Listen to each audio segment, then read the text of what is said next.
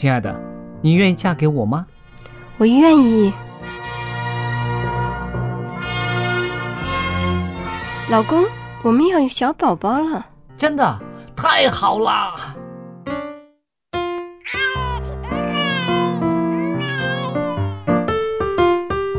妈妈，妈妈，看我画的画，好看吗？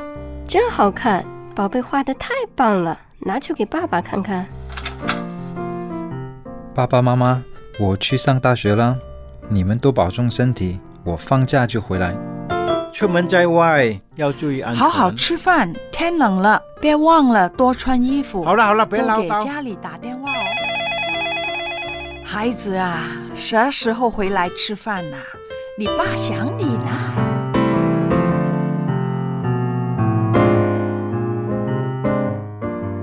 好，明天就回来。家人，给我生命的人，与我共同生活的人，与我分享喜悦的人，也是给我带来麻烦的人。每一天说说笑笑，有时也吵吵闹闹，因为我们是一家人。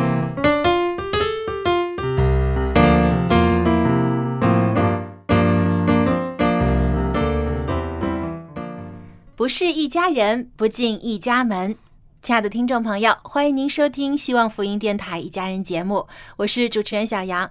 那坐在我身旁的呢，还有资深传道人约翰弟兄。嗯，大家好。啊，约翰弟兄啊，今天你走进我们的录音室的时候，我就感觉你今天穿的特别精神啊，哦，谢谢谢谢。而且你今天戴的领带也非常的好看。哦，谢谢谢谢。啊，那呃，我相信你肯定也会经常在生活当中听到有些人对你的称赞啊，无论是对你的能力啊，对你的一些的外表或穿着打扮等等。呃，当你听到这些称赞的时候，你的心情什么样？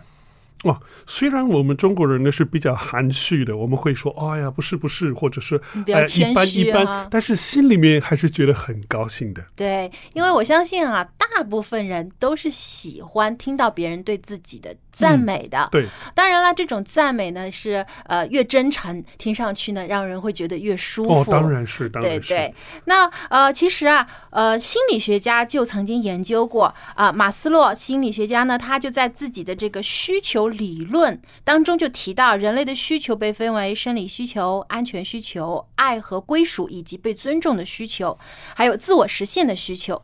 那么其中有一个很重要的，就是比属于比较高层次的需求呢，就是爱与被尊重。那么我们都很喜欢被一些我们呃爱的人或者重视的人。啊、从他们那里得到他们的赞美和欣赏，这个时候呢，就觉得自己呢有被爱啊、被尊重的这种感觉。那么人和人之间的这种人际关系啊，还有感情啊，也会更加的稳定嗯和深厚。是的，当然了，现在也有很多的人呢，把赞美呢作为一种工具啦，就不是说真是发自内心的，而是为了得到一些。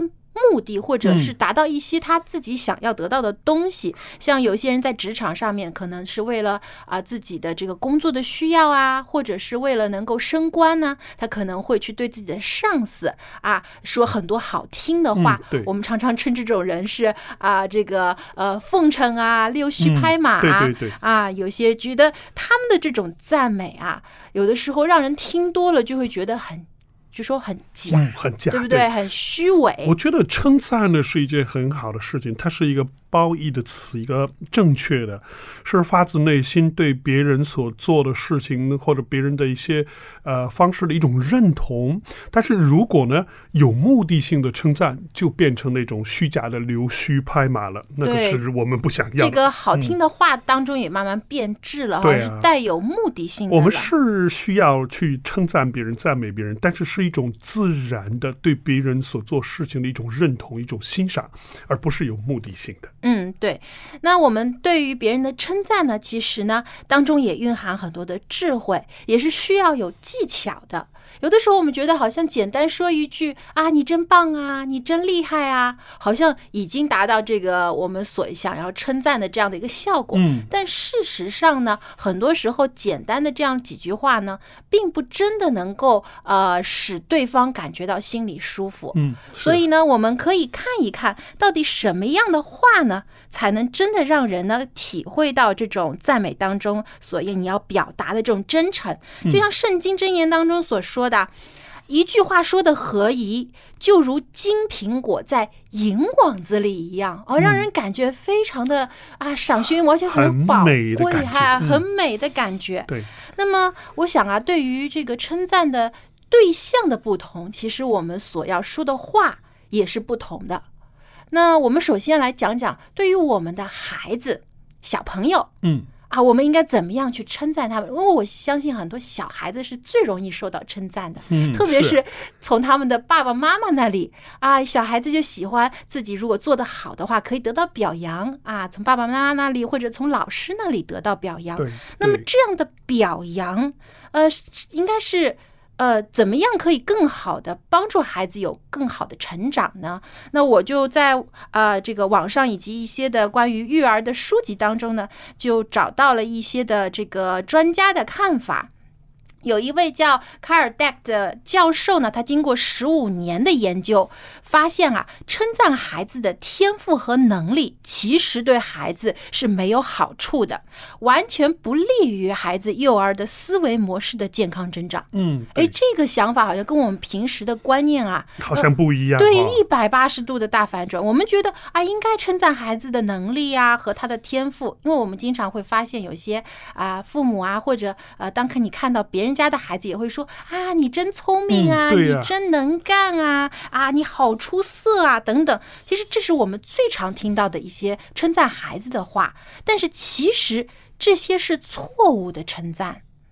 那么应该到底怎么样才能更好的称赞呢？那么这位教授呢就做了这样的一个实验，他把啊、一些小学生啊分成三个组。那么第一个实验组呢就要称赞他的这个智商，也就是他的能力和天分啊，他就会对这些孩子说：“哇，你们做的这个考试成绩啊，真的分数很好啊，你真聪明。”那么对第二个实验组呢，他就称赞这个孩子在做这个实验啊，做这个考试，呃呃这个卷子的过程，他就说啊，你这个分数得到的很好，你一定很努力。嗯啊，这是是称赞他的这个付出和努力。那么还有一个参照组，就是只是称赞他孩子说啊，你得了一个很好的分数，嗯那么不做其他的评价。嗯好，然后在称赞完这三组孩子之后呢，教授又给他们呢，呃，每一组呢有一个选择题，就是让他们在三个任务里面挑选一个来做。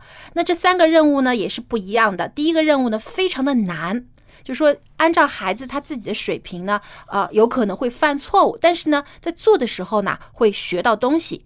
那还有一个任务呢是非常新鲜的啊，是孩子从来没有接触嗯，过的没有。接触过的，嗯，那还有最后一个任务呢，是孩子能够擅长的，是他的能力完全可以应付去完成的。嗯那么在这三组的实验的孩子当中，就发现啊，被称赞天赋的孩子，就是夸他啊，你真聪明啊，你能力真棒啊，这样一组孩子呢，通常都选择了最简单的那个任务，就是他们的能力可以完成的任务，因为呢他们不想去挑战自己被赋予的这个啊天赋儿童的这个标签。有了虚荣心在里面，对，他就怕自己一旦选了难的任务啊，做不好了，那么可能别人就不会再夸自己聪明了。嗯对，所以他就是很保守的，只选择了自己能够应付的，反而是那些被称赞他很努力，他能够很好的去啊，在自己的过学习过程当中去啊呃努力啊应用自己能力的这些孩子呢，大多都选择了困难的任务，因为他们觉得，就算我自己做不可能就是。完美的完成这个任务，但至少呢，我能在这个任务当中学习到东西。敢于挑战，对，所以啊，这个研究的结果就发现呢，如果只注重称赞孩子的能力、天赋或外表这些先天的因素，而不是去称赞孩子付出的努力和学习嗯过程的话呢，往往不能够去促进孩子对自己自身学习的这种挑战性。嗯，这个也像我们现在有很多的学生在学习的时候呢，只是注重那个分数，然后呢，在考试得到好的分数之后呢，有一些孩子呢，特别是呃学习成绩好的孩子，他们只是喜欢在人前来炫耀一下自己得到的分数。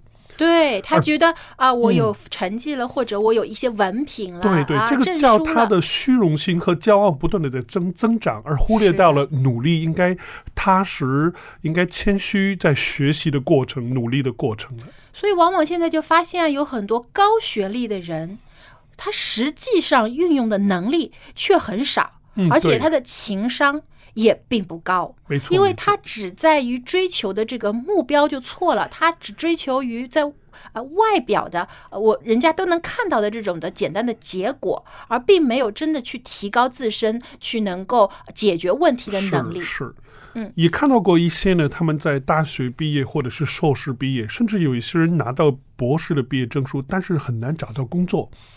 呃，对。也就是说，缺乏实践的经验，对，啊而且他总觉得说，我已经有这么高的一个学历了，我怎么能做那样一个工作呢？嗯。但实际上呢，只是达到了一个分数、一本证书，缺少了实际的去挑战啊、实际工作的能力。嗯，那么他们会有这种想法呢，很可能就是跟他们在儿童时期啊所受到的这种称赞嗯是有关系的，是。因为他们想要得到大人对于他们这种外在的一些东西的对对对。肯定，而忽略了他真正自己对于这个过程当中的啊付出的所学到的东西的呃这种学习过所程。关注的那个点呢，就就有一点偏差了。嗯，所以呢，就是从这种研究结果来看呢，我们更多的应该去注重于孩子所付出的努力和他们在学习过程当中所收获的。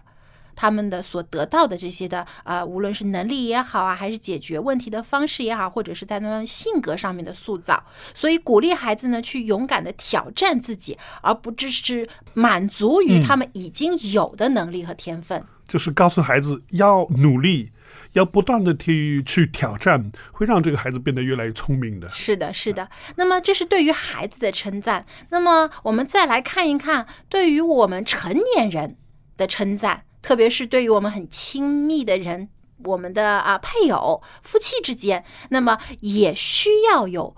经常的对对方的称赞，因为称赞呢，真的是可以说是在改善人际关系、嗯培养亲密度的时候呢，一个很重要的一个呃因素在里是的，面。是的，但是啊，对于成年人，有的时候啊，如果把对方捧得太高了，就会显得不真诚啊，很虚假，让人感觉只是在戴高帽子。是是也好像感觉这个赞美不是发自内心的，而且有的时候啊，会让人感觉你是不是想要从我这里得到什么好对处、对啊？所以啊，有时候我们这个说出口的赞美的话，首先第一个很重要的就是要有真诚在里面，嗯，是你发自内心的。适当的哈真诚的赞美。嗯，对。那还有人呢，经常赞美，但是他的这个赞美变成一种口头禅，嗯，好像对谁都是一样的话、哦，明白明白。啊，那好像是一种客套或者是一种敷衍。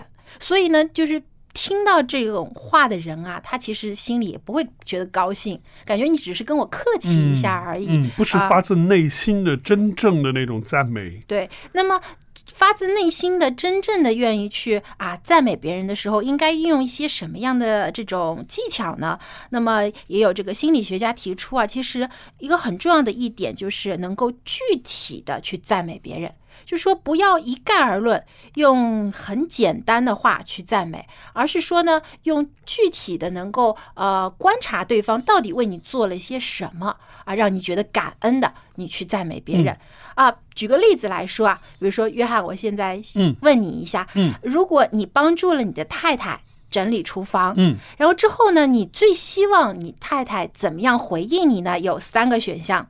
第一个，太太对你说：“哇，你好厉害呀！以后呢，就请你来帮忙负责这个厨房的整理工作吧。”啊，那么第二种呢是：“哇，老公你做的真好，没想到呢你这么能干勤快，哎，说不定啊你有这种啊做厨师的天分呐、嗯 那么还有一种呢，就是说啊啊，老公啊，你看啊，现在厨房啊被你整理的这样井井有条，地板啊、柜子啊都擦得好干净啊，我们可以很舒服的坐在这里喝茶了啊，真的太谢谢你了，因为整理厨房真的不是一件容易的事情。你真的帮了我大忙了，我们一起坐下来喝杯喝杯茶，享受一下吧。嗯那么在这个 A、B、C 这三个回应当中，你最喜欢哪一种回应？哦，我最喜欢的呢是第三个，我很喜欢。那因为第三个说的话最多嘛。呃，也不是最多的问题。你看，第一个呢，如果是我太太夸奖我的话呢，我就会有一些心理的负担了。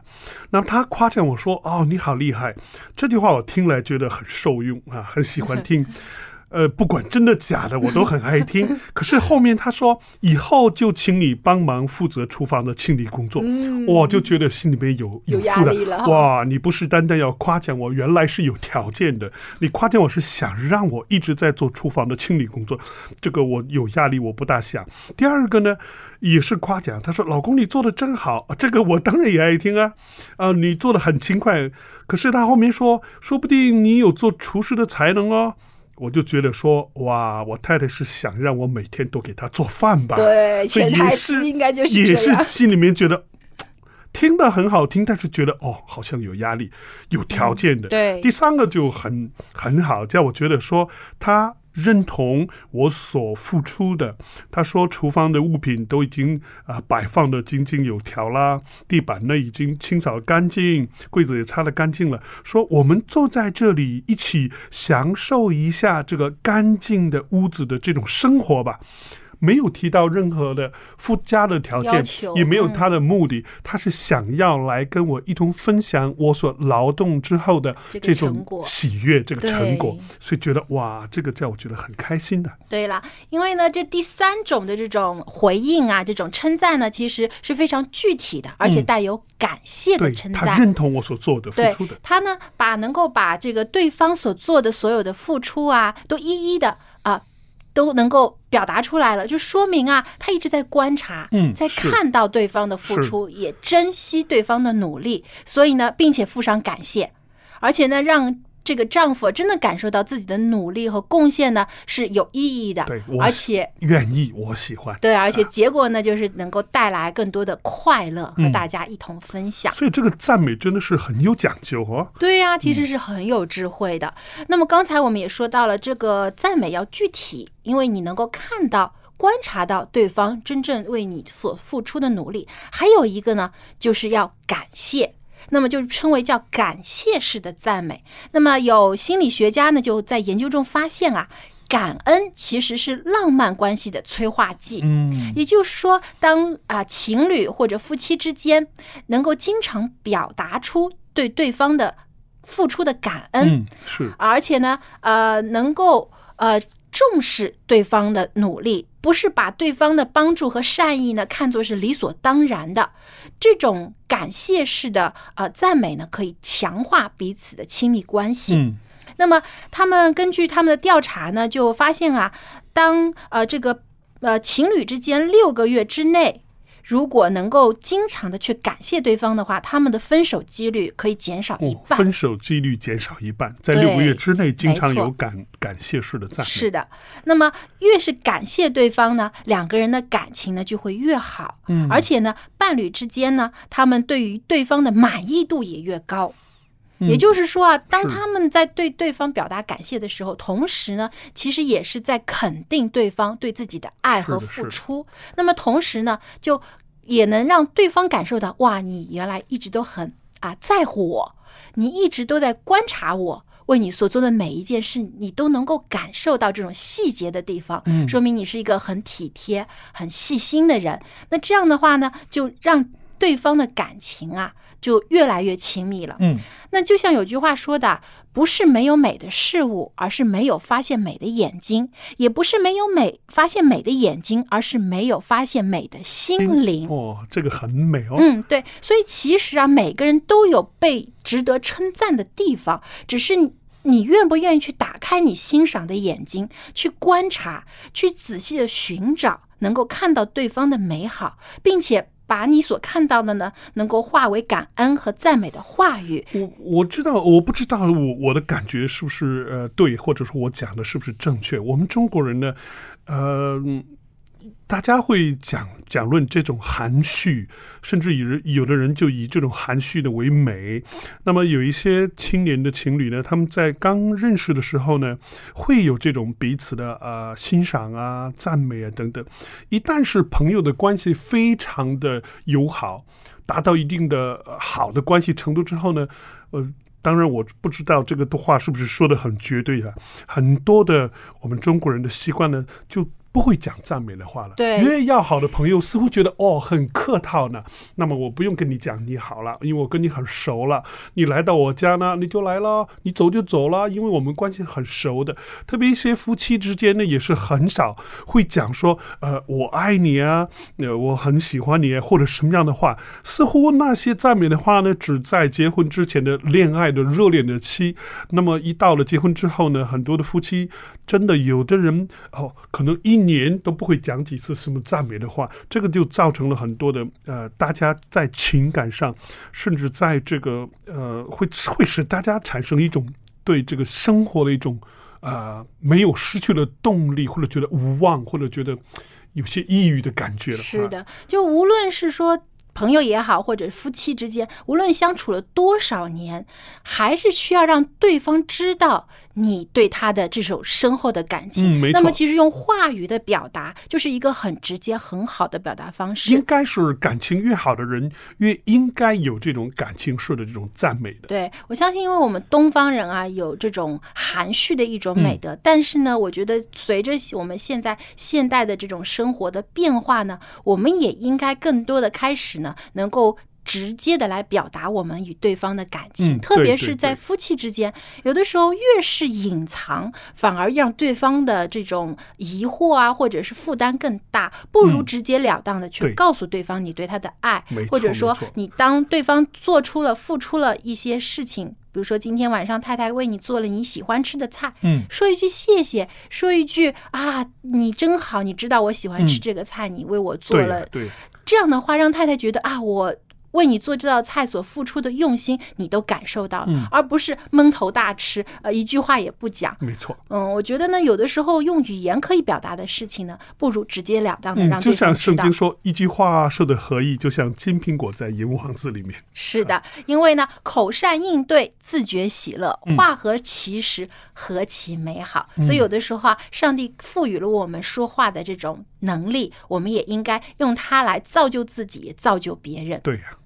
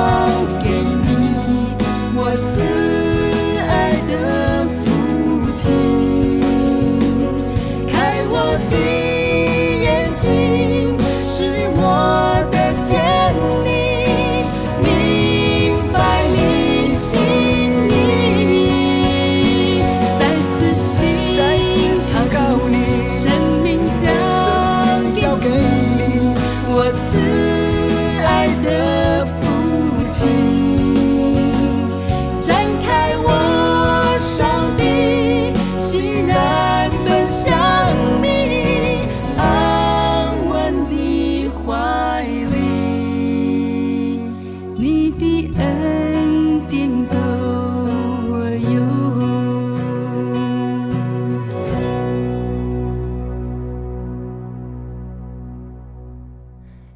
来呢，又到了春雨的亲子话题分享时间了。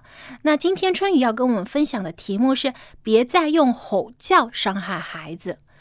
呃，有些父母啊，他们在管教孩子的时候呢，可能因为控制不住自己的脾气啊，会大喊大叫责骂孩子。其实这种的方式呢，有时候会让孩子啊在心灵上呢受到伤害，会对父母呢产生一种恐对，惧。非常不好。其实有的时候甚至没有达到要教育的目的，反而呢适得其反。那么下面呢，我们就来听一听春雨的分享。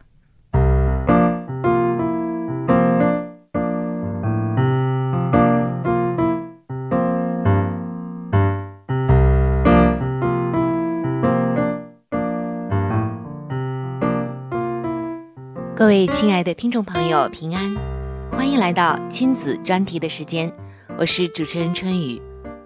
各位做父母的朋友们，你们最近还好吗？我相信每个家庭遇到的问题都不一样，每一个孩子呢也都不一样，所以父母亲遇到的问题，喜怒哀乐、甜酸苦辣也都是不一样的，对不对呢？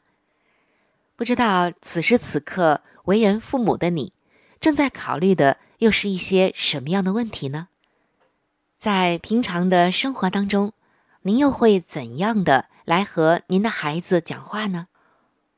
我看见有一个做妈妈的和别人分享说：“亲生的就是亲生的，上一秒钟还刚刚被我凶，下一秒可又在我怀里叫妈妈了。”很显然，这位做妈妈的有感而发的说：“刚刚还在对孩子吼叫，可是没有一会儿啊，这孩子又跑到自己的怀抱里了。”亲爱的听众朋友，您对你的孩子有没有经常的吼叫呢？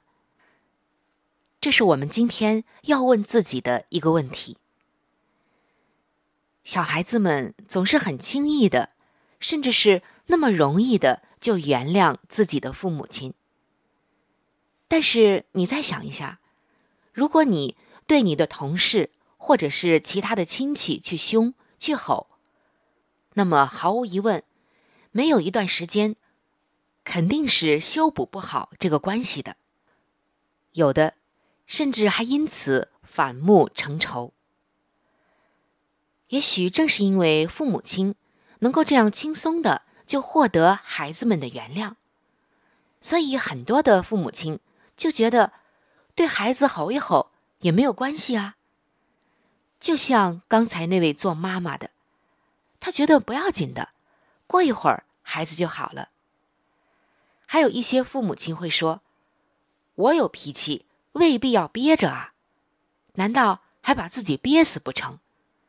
我们小的时候不都是被打骂着长大的吗？我们现在不也是很好吗？面对着这么多有道理的反问，也许真是觉得无话可说了。但是，各位做父母的朋友们，你真的知道孩子被你吼时的那种感受吗？你也许觉得。只是用高音制造了一点点噪音，只是音量大了一点，好来达到一种震慑性的效果。或者觉得自己只是一时的失控，内心啊还是爱孩子的，不是吗？于是呢，马上一次又一次的原谅了自己的失控，但是你却忘记了自己的身份，你是孩子最信赖。最爱的爸爸妈妈，一切从你的嘴里出来的，这个杀伤力就成倍的增加。因为，你和他们的关系，你在他们心中的分量和别人绝不一样。在德国有一本非常出名的一个绘画本，叫做《一生气就大吼大叫的妈妈，可以说风靡一时。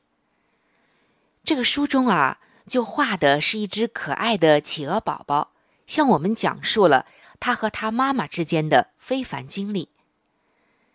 企鹅宝宝说道：“今天早上，我妈妈发脾气，冲着我生气的大叫，结果吓得我全身都散开飞跑了。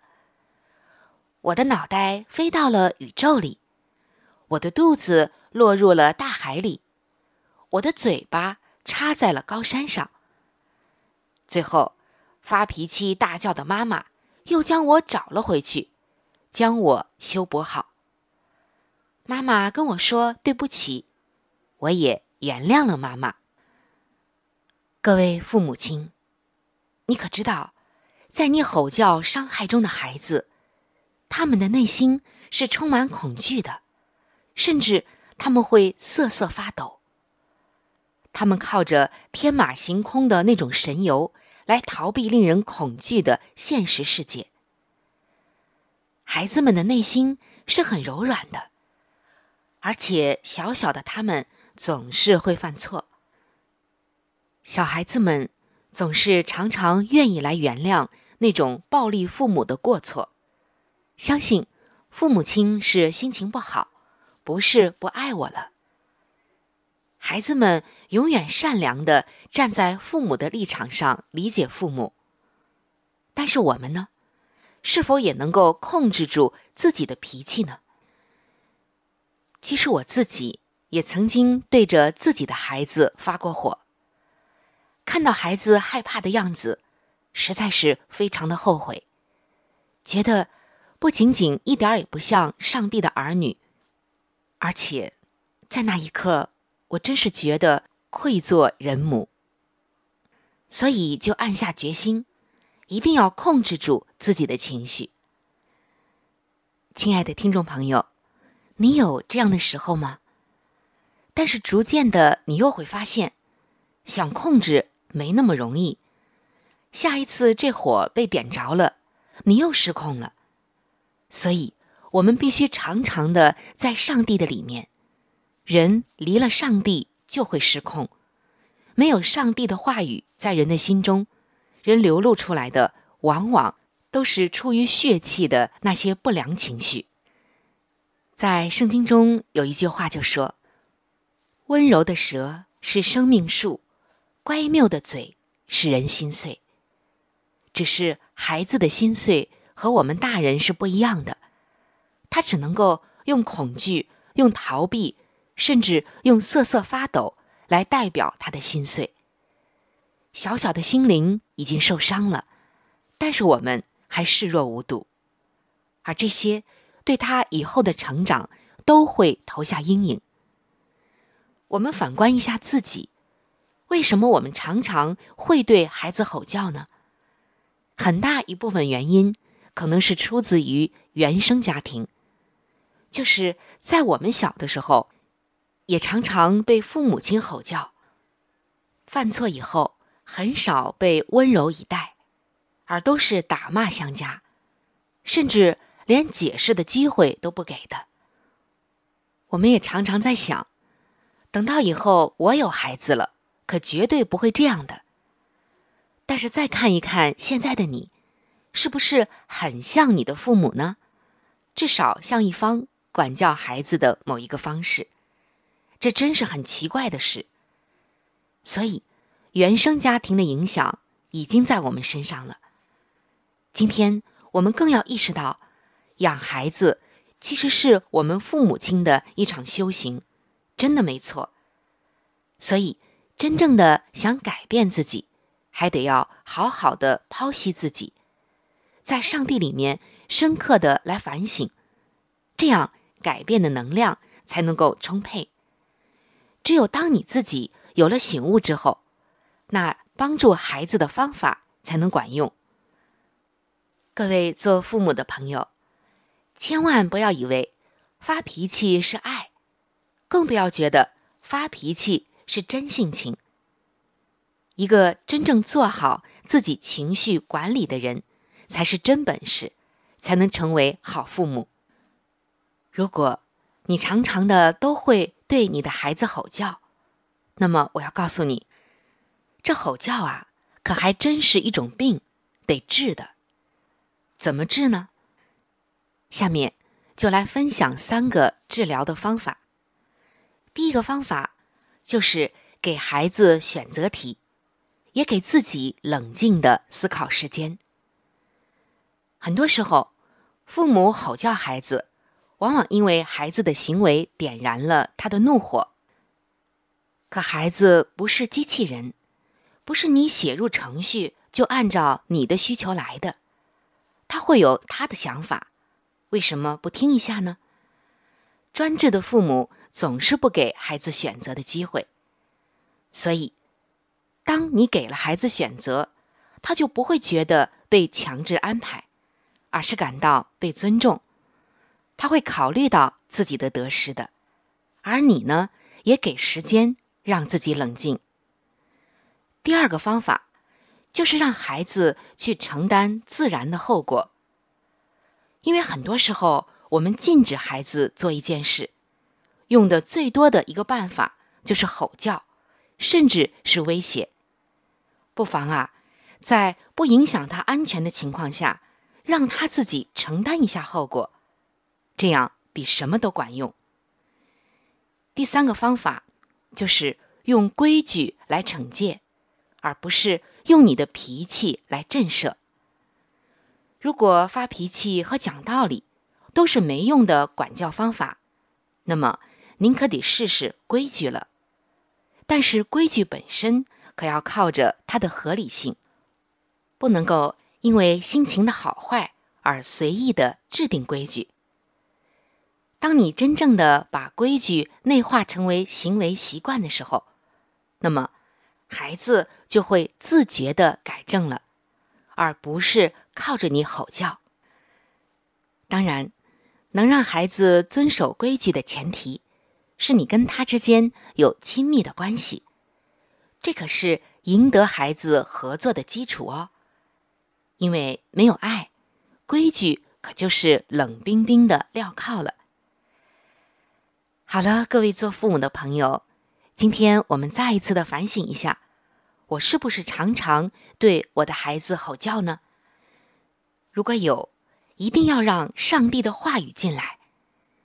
温柔的舌是生命树，乖谬的嘴使人心碎。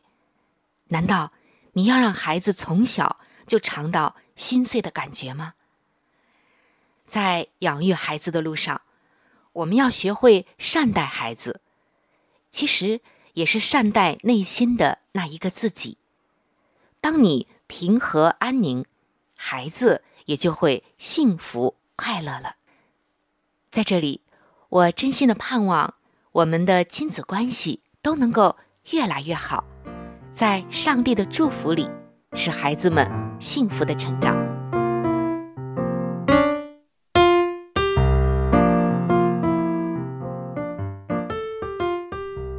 非常谢谢春雨姐妹的分享。那么刚才听到她的话呢，我就特别想到了《圣经·哥林多前书》十三章第五节，我们非常熟悉的经文，就是对爱的定义当中就说到，爱是恒久忍耐，爱是不轻易发怒。其实有的时候啊，很多。父母他们在发火之后，反而会对孩子辩解说：“啊，爸爸妈妈发脾气骂你，是因为我们爱你啊，我们恨铁不成钢啊。”但更重要的爱，更好的表达方式，而是你不发脾气、不发怒，才是更加的爱。有的时候啊，的确可能孩子犯的错会让你觉得很生气，但是如果你只是简单的将怒气发泄在孩子身上，并不能解决这个问题。反而呢，会使孩子心灵上面受到伤害，甚至呢越来越惧怕，从而变得更懦弱、自卑。而且我看到圣经当中啊，在箴言书十九章十一节当中也说到：人有见识就不轻易发怒，宽恕人的过失便是自己的荣耀。所以说呢，管理自己的脾气也是一个非常重要的功课。无论是对于我们的孩子来说，还是对于我们的这个伴侣，其实啊，有的时候脾气暴躁的人啊，经常会产生很多的人际关系的问题。所以呢，当我们管理能够克制自己容易生气的这种心态的时候，用更加冷静的态度去面对生活当中的挫折啊，或者是人际当中所遇到的矛盾，你会发现能找到更好的方法来解决，和人与人之间的这种交往呢，也能够更加亲密、更加缓和。所以，希望呢，呃，无论是我们自己也好，或者对于我们身边的人也好，我们都可以用一个平和的态度去对待。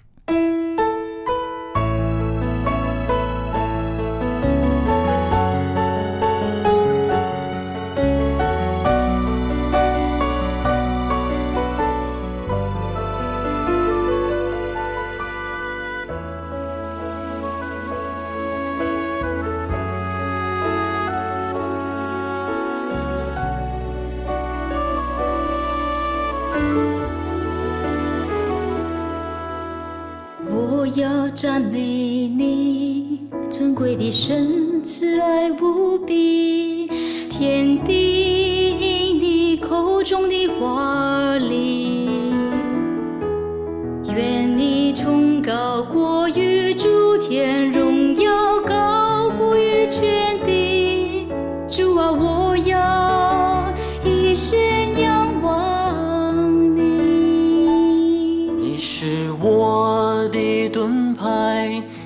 是拯救我的高台，在危难中也不怕遭害。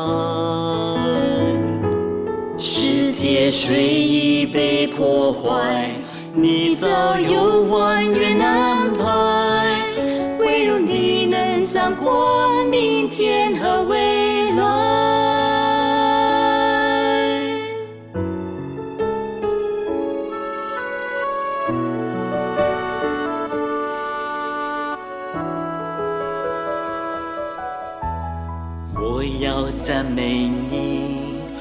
尊贵的神，慈爱无比，天地因你口中的话而立。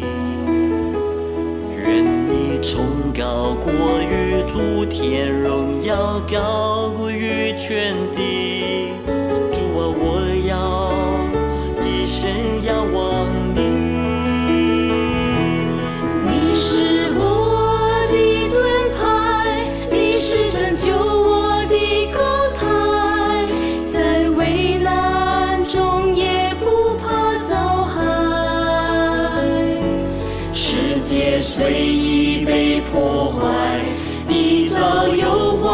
还原安排，唯有你能掌管明天和未来。从过去直到现在，不管经多少时代，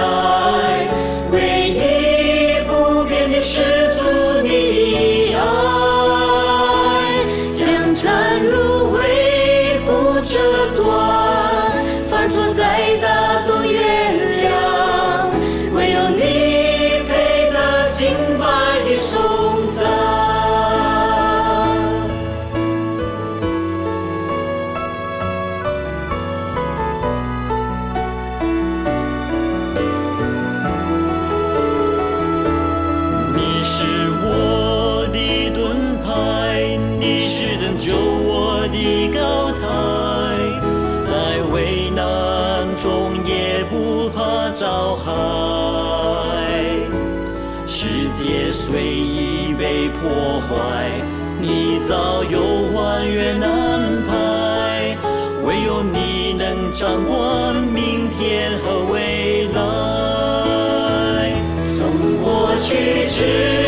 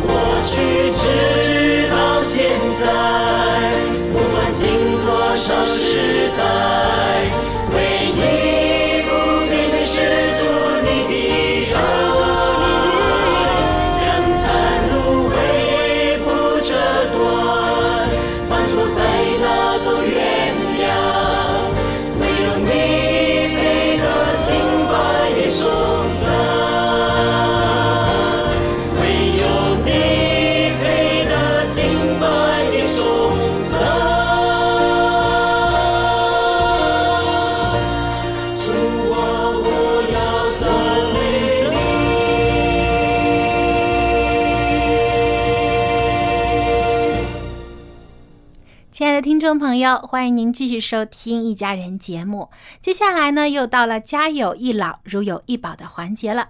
今天呢，我们又请来了蔡博士和我们分享啊，老年人在冬季的时候呢，需要进行哪些的保健。我们一起来听听蔡博士的分享。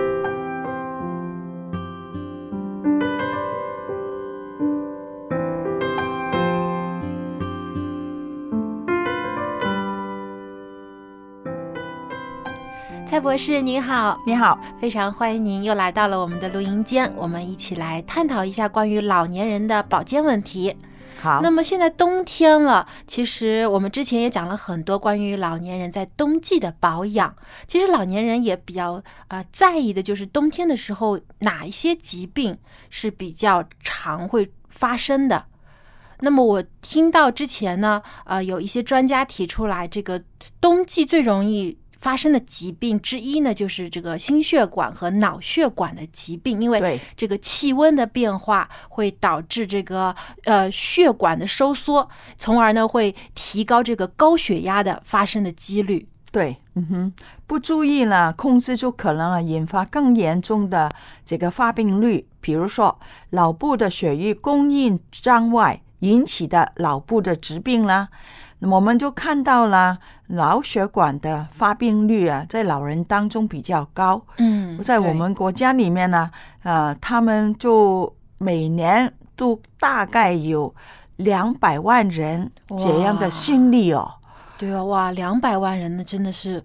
很多啊，这个患病人数，这个真的几率挺高的，而且大多数都是老年人。对呀，所以就是我们真的要注意老年人在冬季的时候，对于这个脑血管疾病的这样的一个防范和呃措施，怎么样去？如果发生的话，怎么样去应急，去尽快得到治疗？那么蔡博士能不能跟我们简单介绍一下这个脑中风到底是一种怎样的疾病呢？脑血中或者是。通常我们就讲到脑血管的疾病来的，我们俗语所讲到的脑中风嘛。嗯，脑中风可以分缺血性的，就是脑梗。哦，脑梗塞。对，另外一个呢就是出血性的，就是脑出血。哦，就出血性和这个缺血性有两种这样的分类。不错，还有一个暂时性的脑缺血，这个暂时性的脑缺血了。足轻的就是小中风，就是脑部产生暂时性的血液的供应不足，而影响到导致到一个很短时间的神经的症状，比如说二十四小时里面，它就恢复正常的了。就是短时间呢就能够恢复正常的，就是这种小中风，对吧？对，嗯，我们讲脑梗塞了，脑部的血液了，因为那个血栓或者是那个血塞导致血栓血塞，就堵塞了这个脑血管，就引起了血液的供应不足，可能产生那个永久性的脑部的组织热缺脑出血，那么脑部血管破裂了，产生血块。压迫了正常的脑的组织，会产生这个脑神经的功能的障碍。嗯，所以其实脑中风就是有两种因素导致，一种就是啊脑子当中这个血管当中有堵塞了，对，所以导致缺血，血液不能流通，嗯，产生这个神经的一些的呃机体的这个障碍。还有一种就是血管爆裂，那么就产生血块压迫到其他正常的组织而引起的这种神经性功能的障碍。对，嗯，我们脑中风的症状呢都有所不同的。那美国的心脏学会还有美国美国的神经学会，大概把中风呢分为五大类。嗯，第一就是突发性的意识不清，讲话不清不楚的，表达也有困难，也不明白你讲的是什么。嗯，第二种呢就是突发性的单眼或者。一边的眼或者两边的眼视力模糊，我就看不清楚了。对，嗯嗯哼。第三就讲到啊，行走有困难，有时候觉得有头晕啊，还失去了平行啊等等。哦，就是感觉头昏目眩的，走路也走不好了。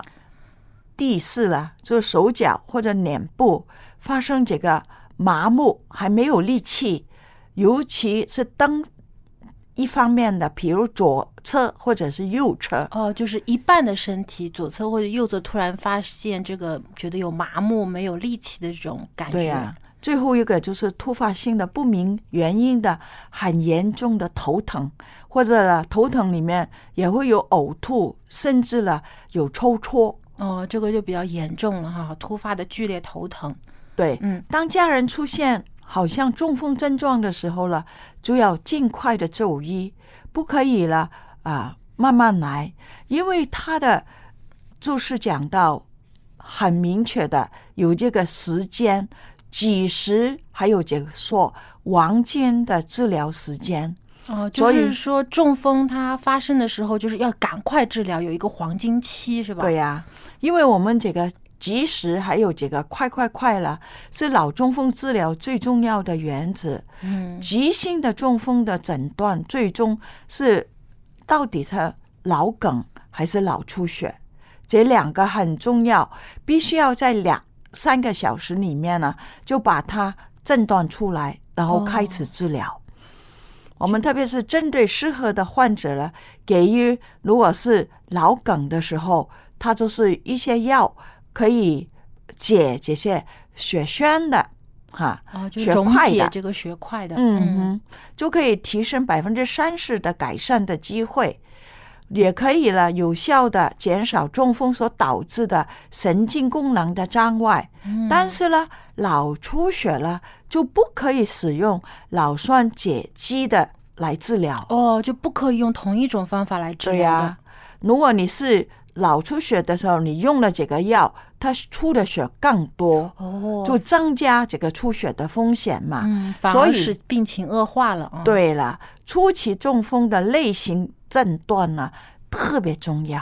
哦，所以说这个黄金期就是要在病人突然出现这些中风症状的时候，赶快送到医院急诊，让医生尽快诊断出中风的原因是脑梗还是啊、呃脑出血，这样才能够对症下药，用最适当的治疗方法去治疗。如果呃送的不及时的话，医生没有来得及诊断，有可能就延误病情了。，对呀，那么呢，另外呢，病人跟家属了需要向医生提供一些足够还很明确的信息，帮助医生尽快的可以诊断。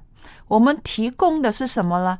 第一，就讲到症状发生的时间是突发的还是慢慢发作，你可以看得到的。第二，就讲到了这个症状是很啊恶化，或者是维持不变，或者已经改善。嗯，就是症状它的后续的发展也要能够记录下来。对，第三的明确的陈述发生症状那有哪些具体的这个反应？啊，比如说是意识模糊啊，或者视力不清啊，或者有麻啊等等，这个要很准确的告诉。另外，明确的陈述发生时的状态的时候，刚才也是讲到了，就提供病人慢性疾病的资料。这个病人到底有没有冠心病啊？啊，他本来有没有这个心律不整啊？还有糖尿病啊、高血压或者高血脂等等，日常里面呢已经有了这些病，这些全都是中风的危险因素来的。哦，就是其实中风它不是突然发生，它其实也是有很多其他的疾病导致引起来的。不错，所以很多如果会发生中风的患者，他一定有其他疾病的一些的这个病史，所以就是要对这个医生呢明确的讲明这位患者以前曾患过哪些疾病。对。另外呢，最后一点就是每一个提供这些资料的人，必须要知道这个病患每天常常使用了哪一种药，还有晓得药的名称，哈、还有这个有没有对药物的过敏等等，医生都需要晓得这些资料。嗯，对，可以帮助病人更好的去安排他的治疗。对了，嗯，所以我们就看到了这个中风里面，不单是病人极极极黄金的时段，嗯还最重要家人提供的一些症状啊，还有用药的历史啊，也是对这个治疗有非常重要的影响。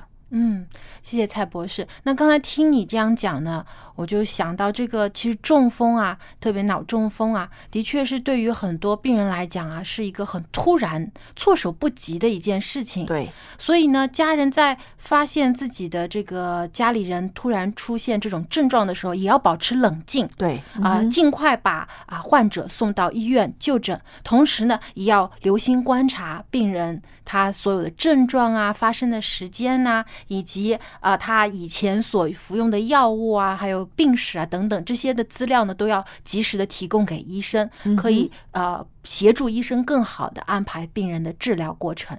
所以呢，呃，当我们家里的老年人如果发生了刚才我们所说的这几种啊、症状，也希望大家能够留心。给予老人及时的帮助，使老人呢能够在这个呃最大的几率啊、最短的时间内最大的几率能够得到更好的治疗，能够防御这个中风造成更大的破坏。嗯哼。